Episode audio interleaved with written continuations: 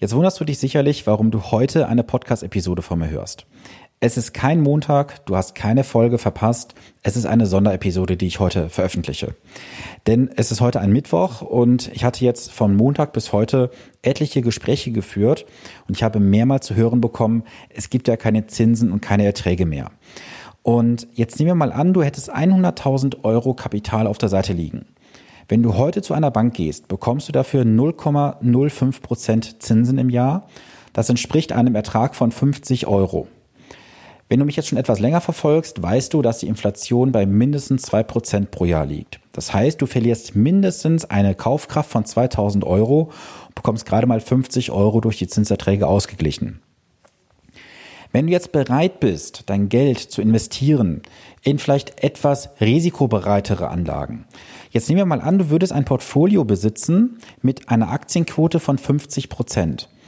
Und du würdest dort 1000 Euro in diesem Jahr am 1.1. investiert haben. Dann würdest du heute mit einem Ertrag zum Stand gestern von 98 Euro dort stehen. Und würdest du das Ganze sogar mit 100% Aktienquote fahren, hättest du einen Ertrag von 164 Euro.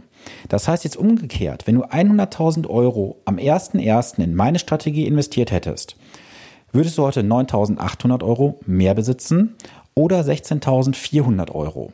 Das heißt, du kannst dir unterm Strich sehr lange die Zinsen auf dem Tagesgeldkonto ansammeln und du kommst nicht mal annähernd an das, was du innerhalb von einem knappen halben Jahr in meinen Strategien an Ertrag erwirtschaftet hättest.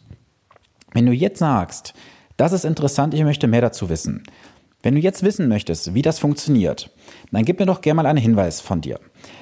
Kontaktiere mich an meine E-Mail-Adresse podcast.finanzpodcast.de oder kommentiere hier in den Show Notes, was dich genau interessiert und ich würde dann in einer der nächsten Episoden darauf dezidiert eingehen.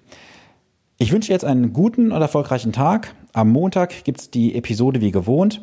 Eine gute Restwoche. Viele Grüße, dein Sven Stopka.